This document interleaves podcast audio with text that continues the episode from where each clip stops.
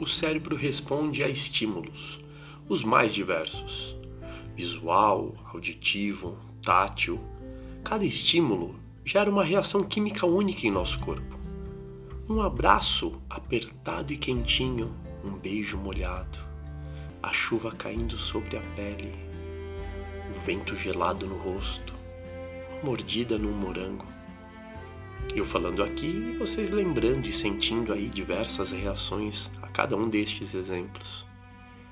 Estes estímulos muitas vezes são inconscientes são assimilados pelo cérebro em um curto espaço de tempo na primeira vez que você o sentiu e disso vem a sua reação. Mas quantas vezes não alteramos esse sentimento? Quantas vezes não passamos a gostar de algo que não gostávamos, ou até mesmo passamos a nos sentir bem com algo que nos incomodava? Sim. O abraço apertado e quentinho vai continuar sendo apertado e quentinho. Mas chega uma pessoa e redefine o seu padrão de melhor abraço apertado e quentinho.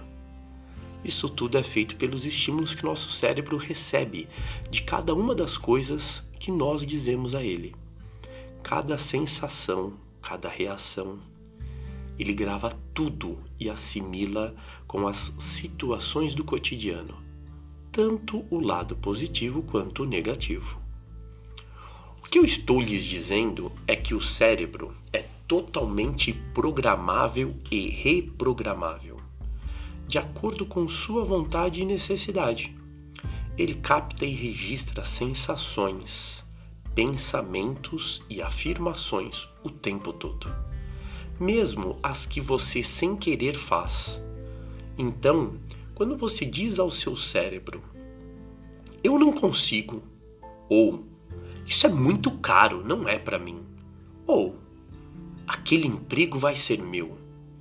Seu cérebro entende que aquilo é a verdade absoluta e entrega o resultado. Isso porque ele é responsável por todas as reações químicas do seu corpo. Ele registra, ele cria, ele entrega rapidamente todas estas reações para satisfazer sua necessidade. Ou seja, quando você faz uma afirmação positiva, ele se obriga a realizar sua necessidade, te satisfazendo. E a mesma coisa quando esta afirmação é negativa. Sim, você é o maior responsável pelos resultados e conquistas. Sim, seus pensamentos podem mudar a sua vida. Mas como o meu pensamento pode definir o resultado das minhas escolhas? Simples.